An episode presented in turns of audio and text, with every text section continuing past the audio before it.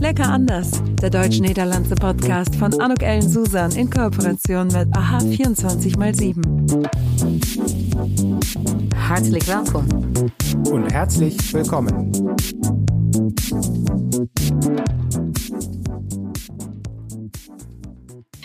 Hallo lieber Marc, jetzt sprechen wir uns wieder hier im April. Wir hatten im Februar ein so schönes interview in de Wijnbank. En toen zag de wereld nog wat anders uit, maar inmiddels is ook weer heel veel veranderd. Uh, erzähl doch mal, was, was, uh, was ist der Stand der Dinge? Ja, lieber Anouk, guten Morgen. Vielen Dank, dass ich äh, wieder hier sein darf und mit dir sprechen darf.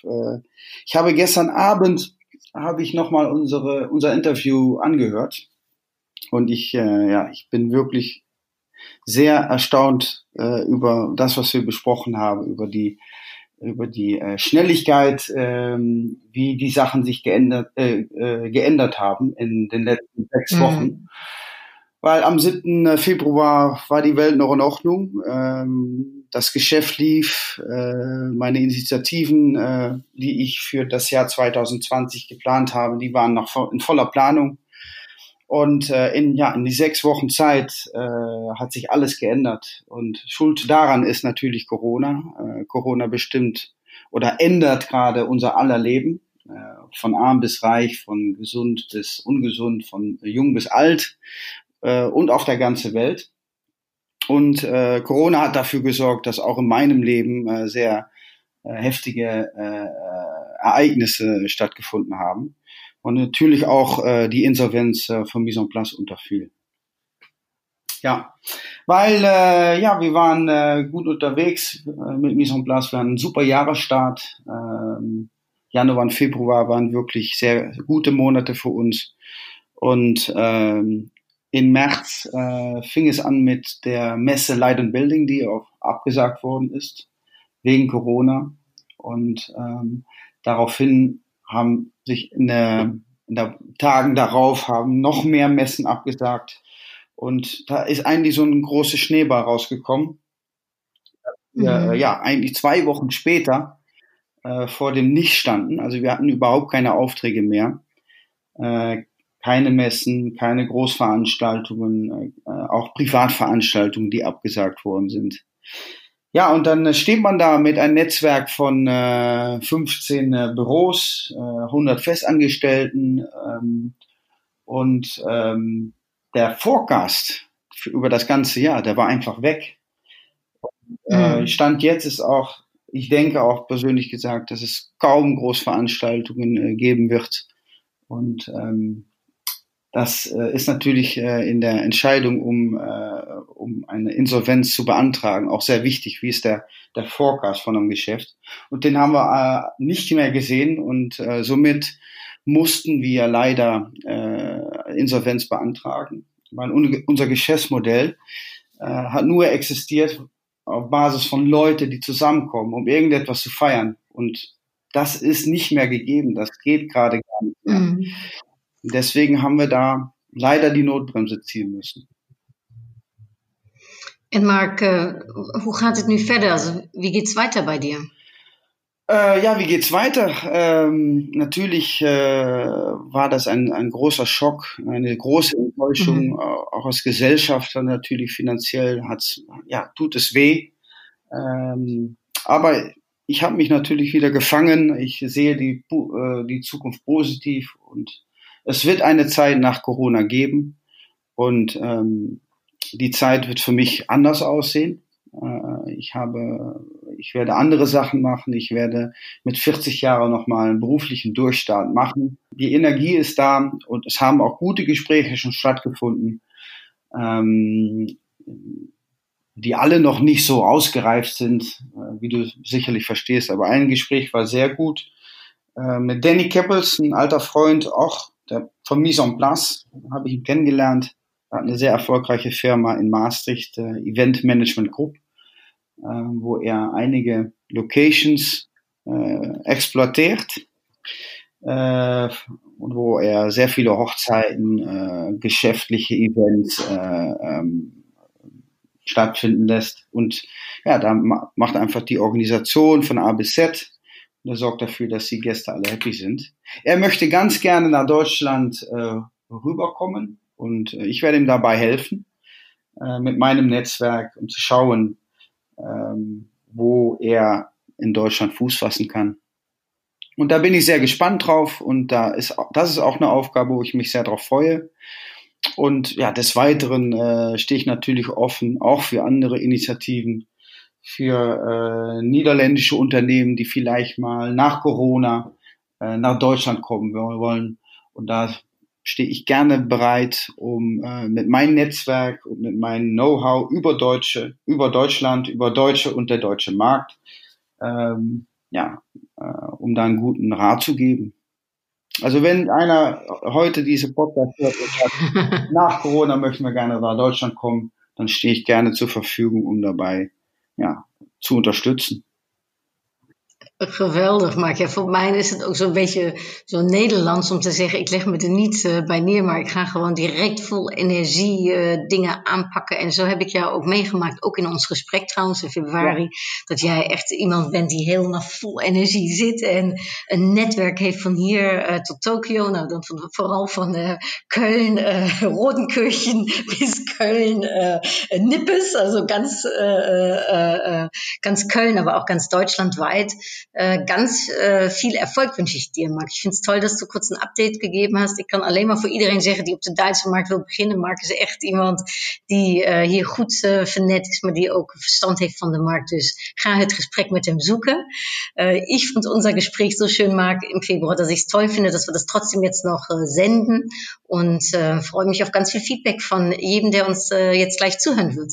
Ja, ich wünsche alle Hörer viel Spaß. Ähm mit der Geschichte aus äh, am 7. Februar 2020, die eine ganz ja. wie die jetzt ist. Ja, schön, Marc. Dankeschön. Und ähm, bis bald. Ich freue mich, äh, dich bald wieder persönlich äh, zu sehen und zu sprechen. Danke, liebe Anouk. Mach es gut. Bald gut und allen, die uns jetzt hier zuhören, viel Spaß bei der Episode von Marc Meuras und mir. Bei Lecker anders. Dan een herzliches welkom, hartelijk welkom. Ik ben vandaag uh, hier in een fantastische locatie. Ik zal een foto uh, op de website plaatsen van uh, de Wijnbank. Uh, en samen met Mark Maurus vandaag. Welkom Mark. Fantastisch dat je tijd hebt uh, voor dit gesprek. Ja, bedankt voor de uitnodiging. Ik voel me zeer vereerd. Uh, ik vind het heel leuk dat je er bent. Wil je je misschien even voorstellen aan uh, de mensen die ons beluisteren? Ja, heel graag. Mijn naam is Mark Muirers. Ik kom oorspronkelijk uit een heel klein dorpje uit het zuiden van, van Limburg, Bocholt. Ah, schön. Ik ben toen na mijn abitur, dus na mijn VWO, wilde ik heel graag geneeskunde studeren gaan studeren. En um, dat is niet gelukt in Nederland. Ik ben uitgeloot. Dus ik heb een paar maanden farmacie gestudeerd in Utrecht. En dat was niet echt mijn ding. Dus ik was heel blij toen ik uh, een, een, telefoontje kreeg uit Aken. Want daar had ik mij ook uh, parallel voor geneeskunde uh, aangemeld. En met de mededeling of ik alsjeblieft eens naar Aken kon komen. Want ik was voor het uit, oh. uitgenodigd. Dus in uh, Aken was toen de tijd nog zo dat ze 5% van de studenten voor geneeskunde via een uitwaaigesprek uitkozen. En uh, ja, dat was dan bij mij uh, het geval. Dus ik heb wel heel veel geluk gehad en ik ben daar ook aangenomen. En het is in 1999 geweest, dus echt wel een hele tijd geleden.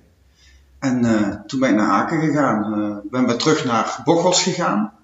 Uh, heb dan bij mijn ouders weer gewoond, na een paar maanden Utrecht. Dat was wel een omstelling. ja, dat kan ik me wel voorstellen. Ik ben in Utrecht ook nog uh, lid geworden van Veritas. Dus uh, ik had net de ontgroening klaar en toen kon ik mm. weer terug naar, naar Limburg.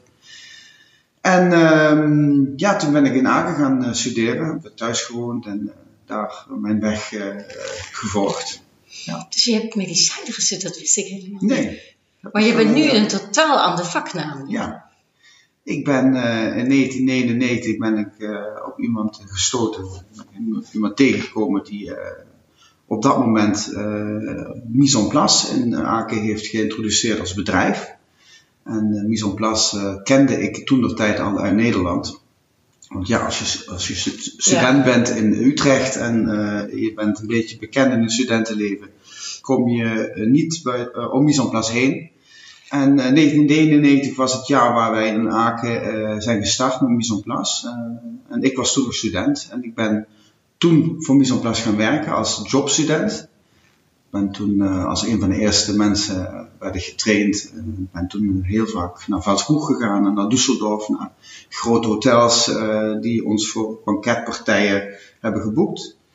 En dat is ook tegelijkertijd het, ding van Mise en Place. We zijn een, een personaaldienstleister, maar we hebben ons gespecialiseerd op, op studenten die wij in de, in de tophoreca verhuren, zeg maar.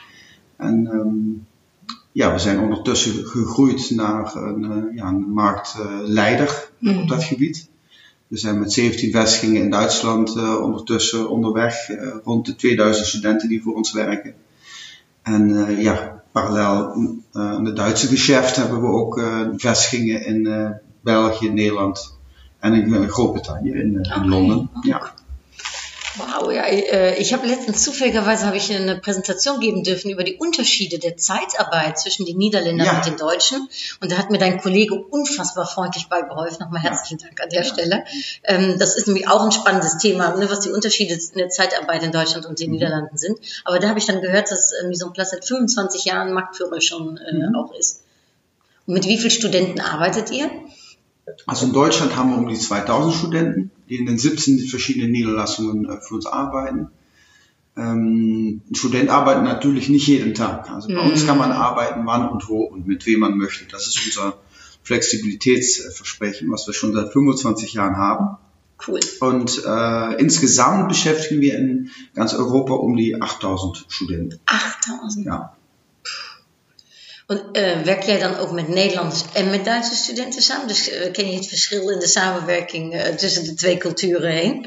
ik werk in principe niet met Nederlandse studenten, want ja, er zijn in Duitsland, mm. bij ons zijn het 95% zijn allemaal Duitsers. Okay.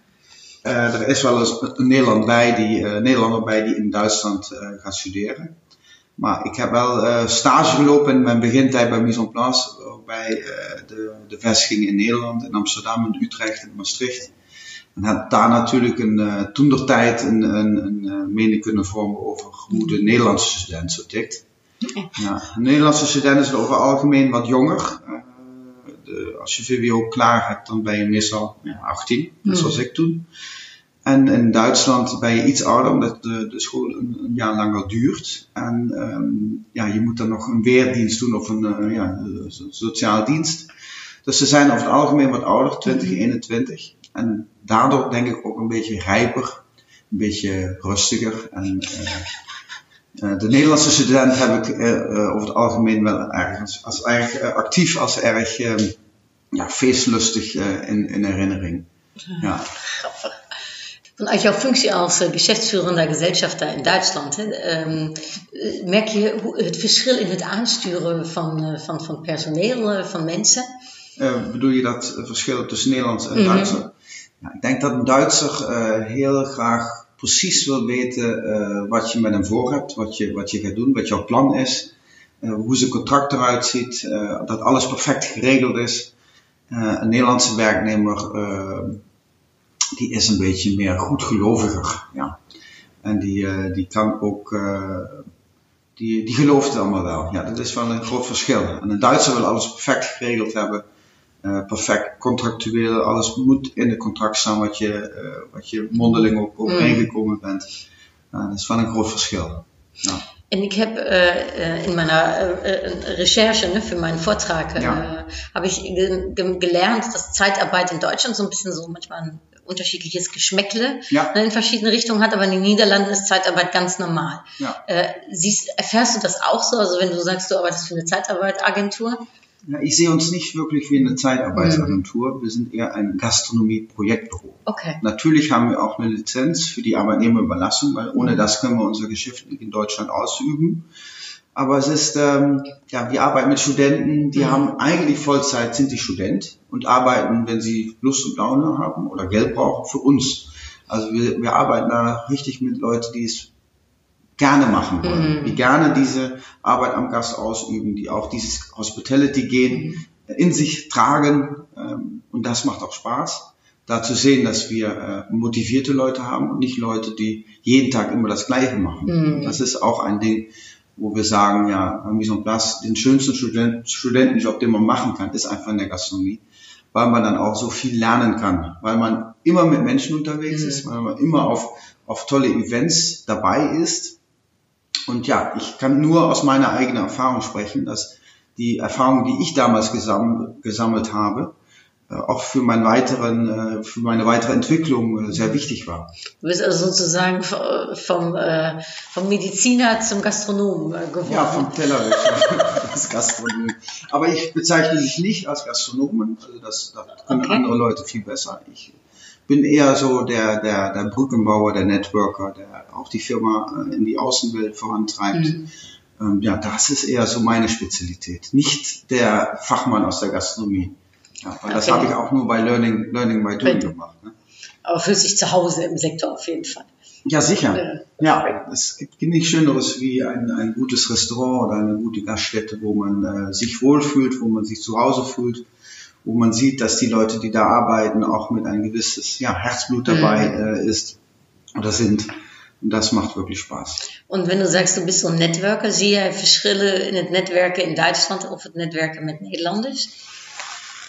Ja, natürlich.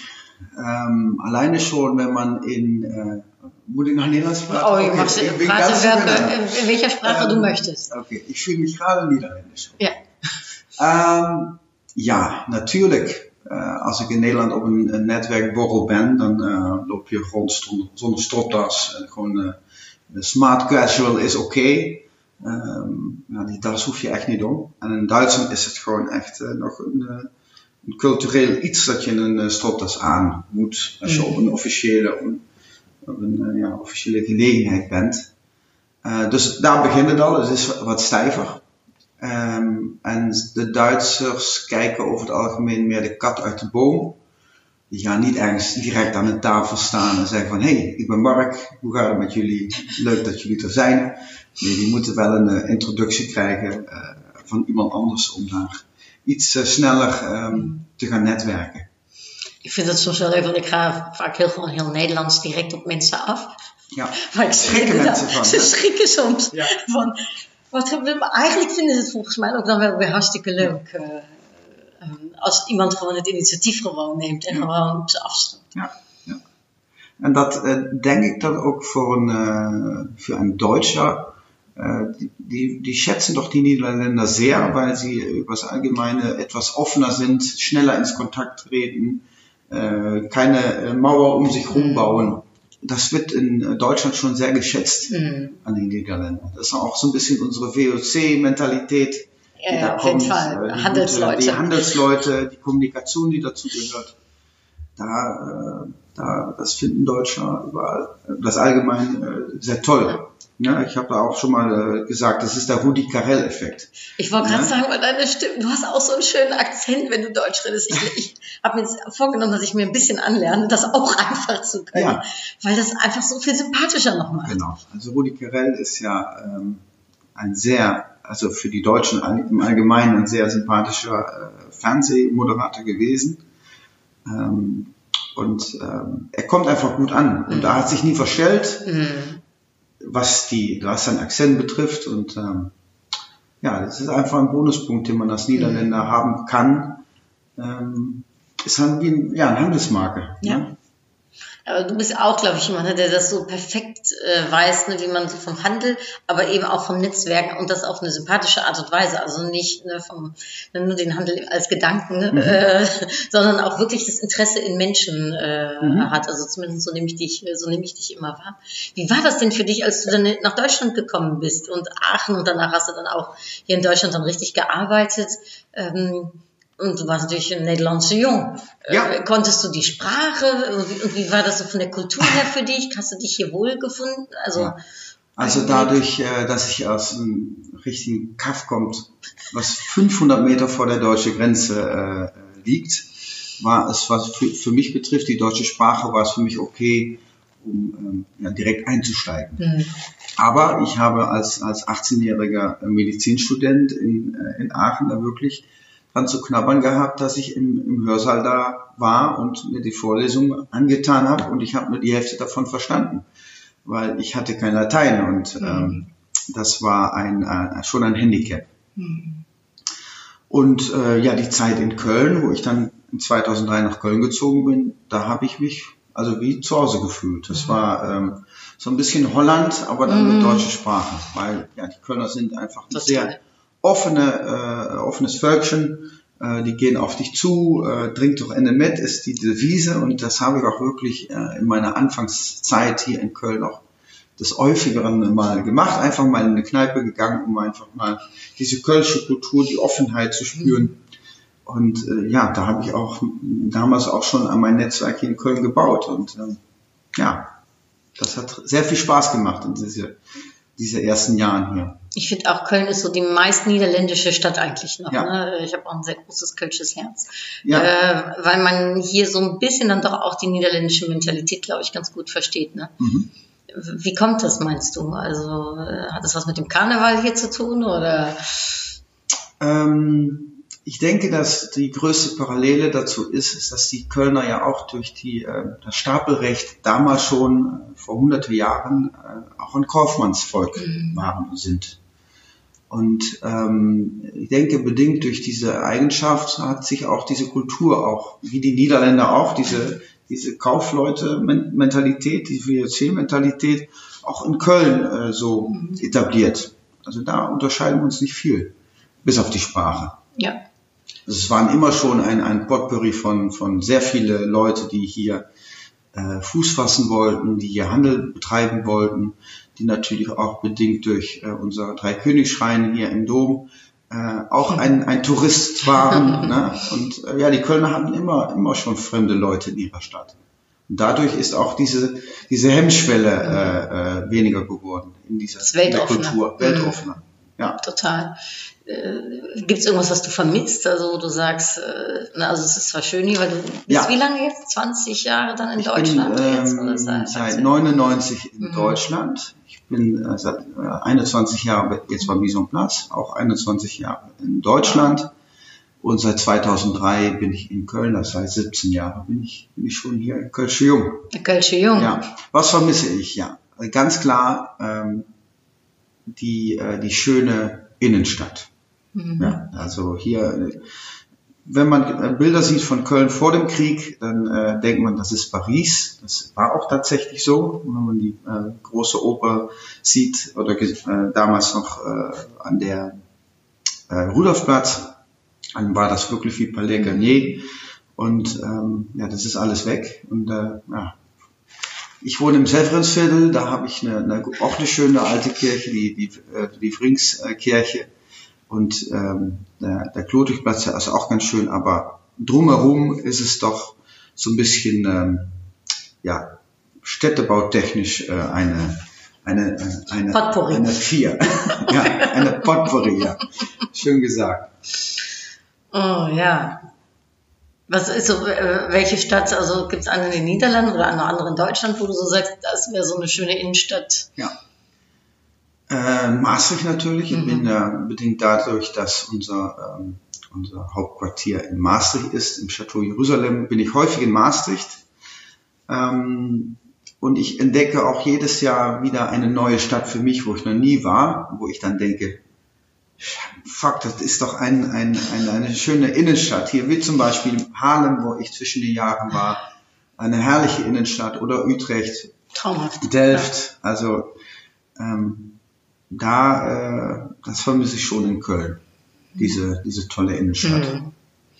Und du hast eben gesagt, ne, es gibt nichts Schöneres, wenn man lecker isst ne, und äh, was, was Leckeres trinkt. Wie ist es so mit der Kulinarik äh, hier gestellt und mit äh, vielleicht dem, ne, was gibt es da irgendwas, was du vermisst oder irgendwas, was du gerade besonders lecker hier findest in Deutschland? Ich bin ein Allesesser. Also mich kann man wirklich sehr schnell zufrieden äh, kriegen mit, mit einfach, einfaches Essen. Natürlich auch mal äh, super Deluxe essen, das kann ich auch genießen.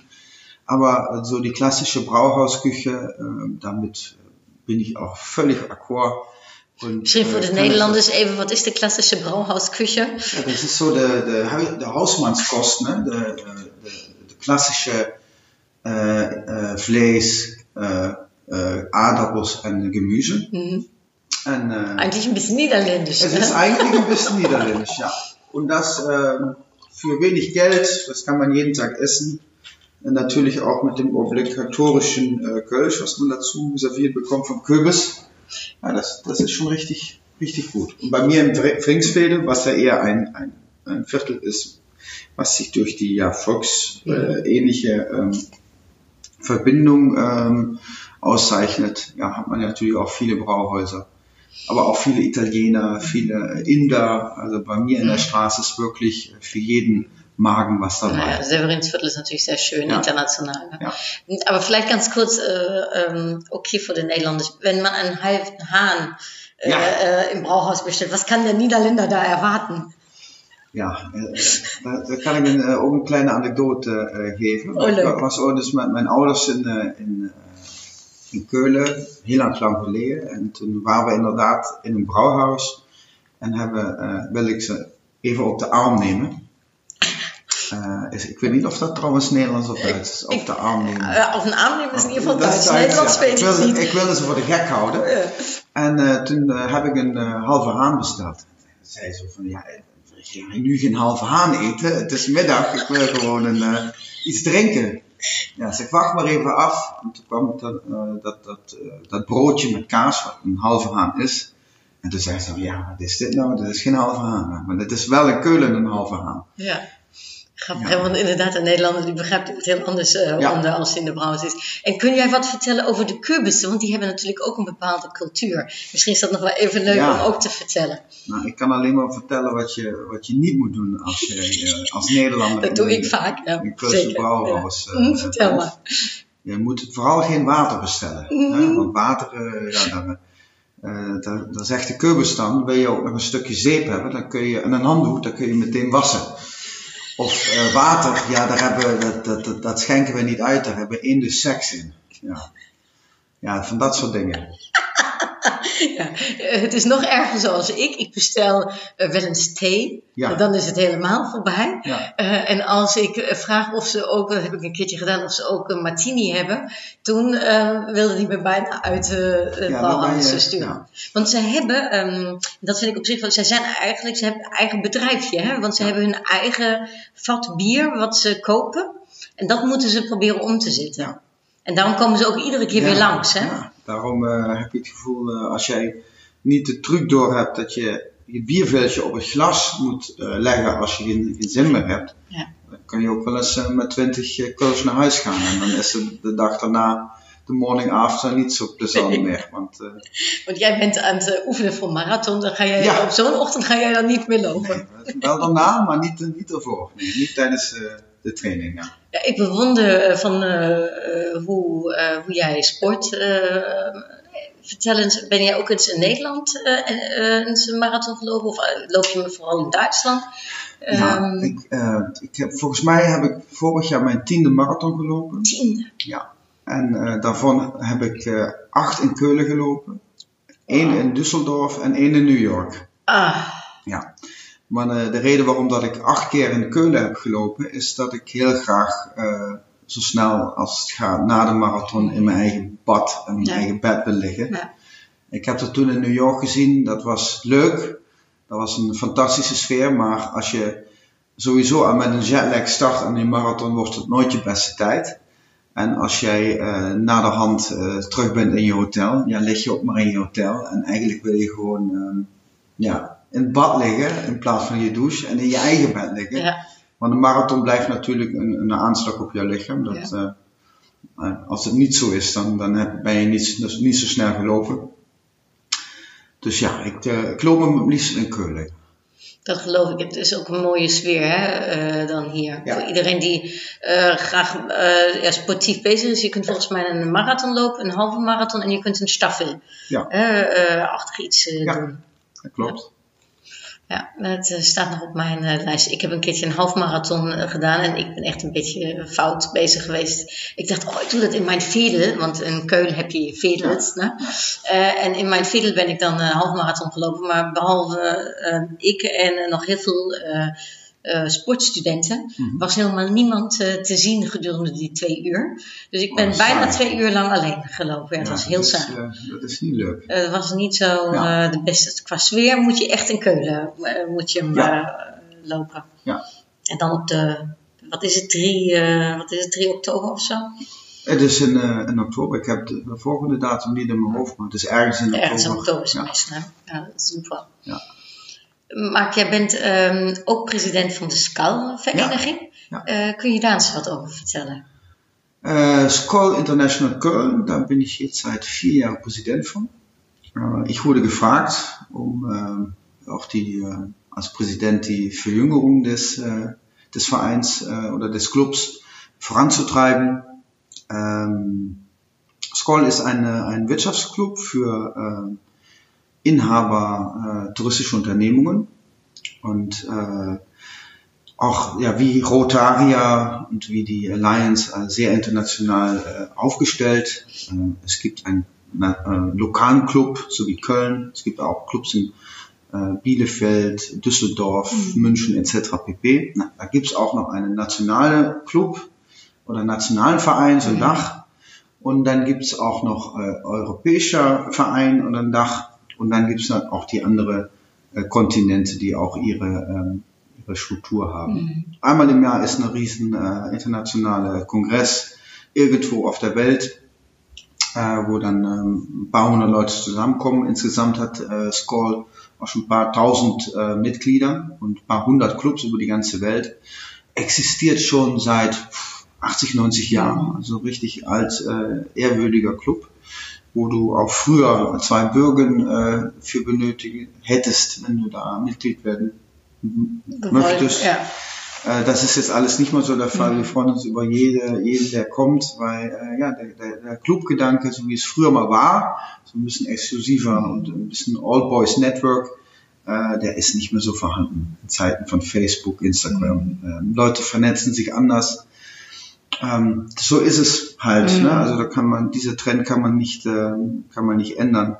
Äh, man kann nur dafür sorgen, und das ist mein Job als Präsident, dass wir ein sehr attraktives Programm haben, wo wir sehr viel ähm, äh, gutes Redner haben, wenn wir einmal im Monat zusammenkommen. Bei unserem Skull Lunch haben wir entweder Redner oder wir gehen draußen in Köln und schauen uns äh, was, was Tolles an.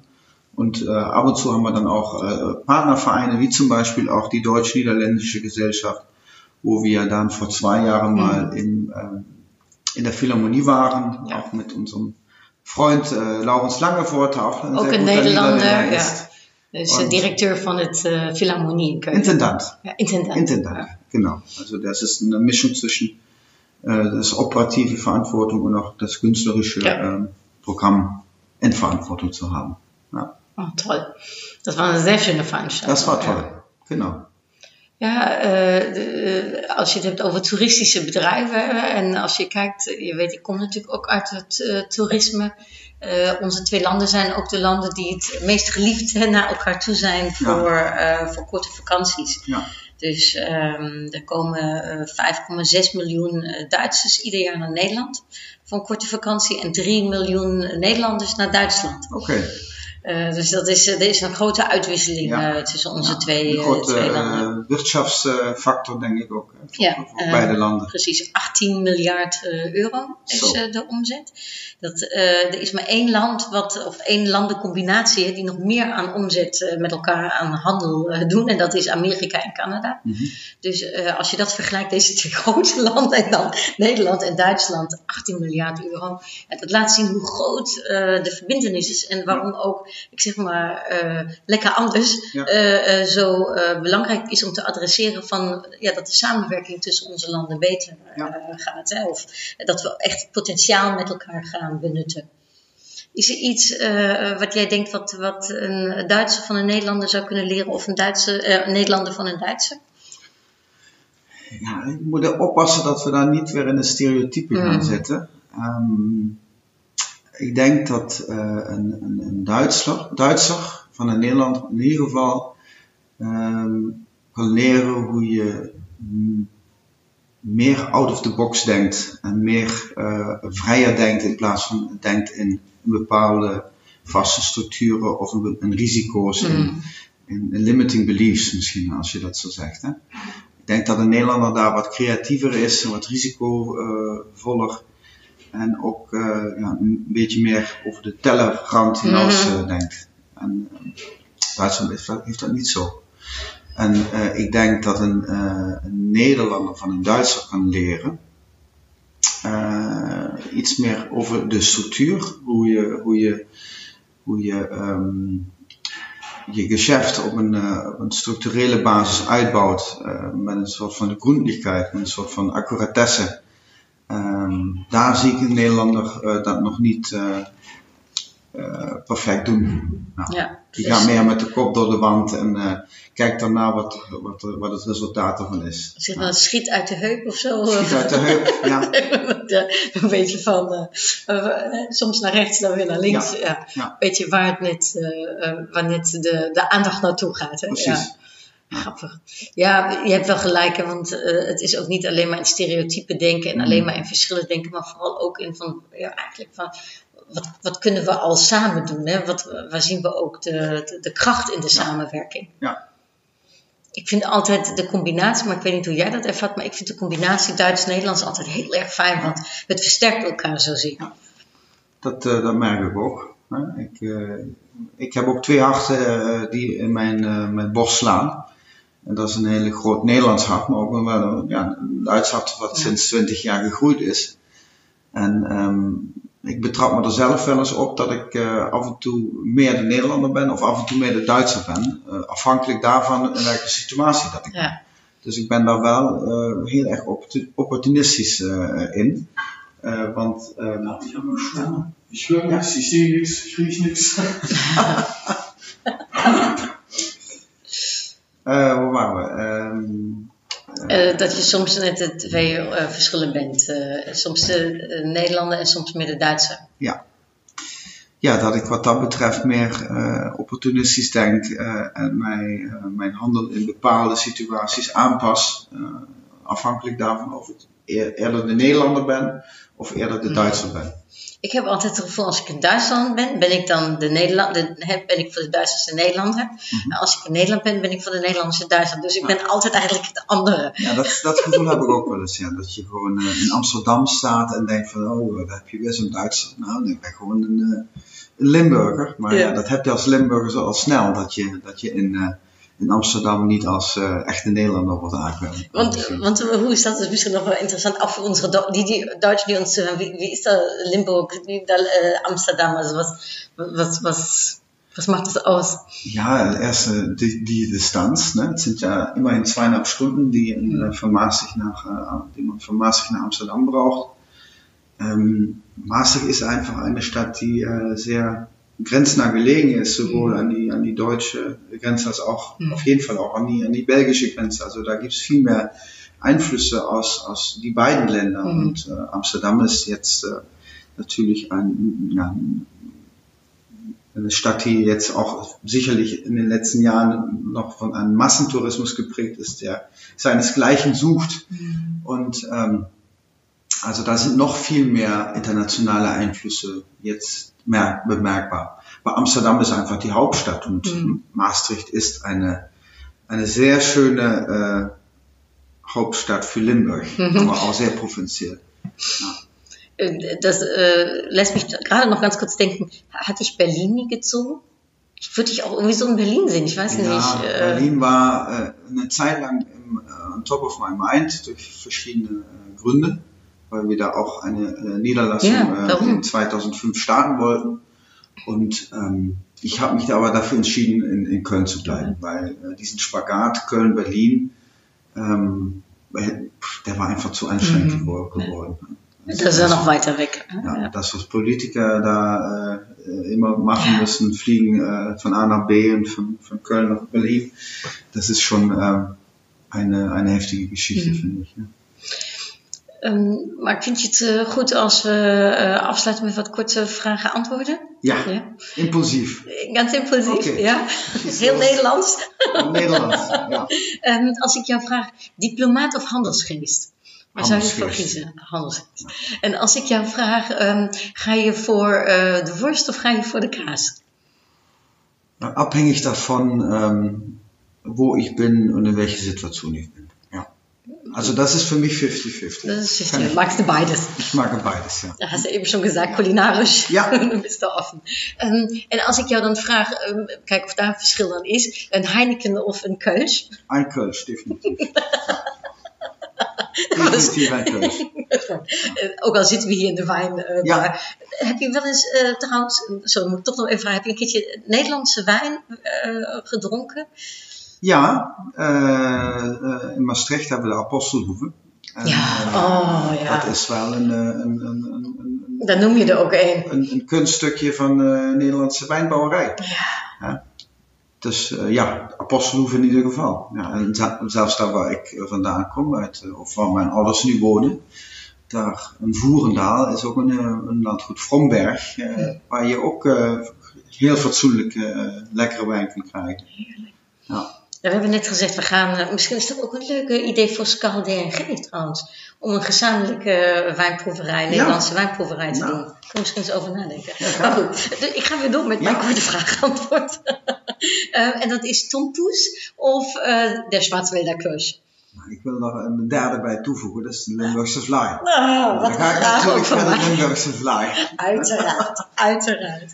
Uh, en dan sluit ik af met de vraag, ik weet helemaal niet of jij voetbalgek bent, maar het Duitse elftal of Nederlandse elftal? Nou, dan wel de Nederlanders. Ja. Ik ben niet voetbalgek, maar als uh, Oranje speelt, uh, dan ben ik natuurlijk voor Oranje.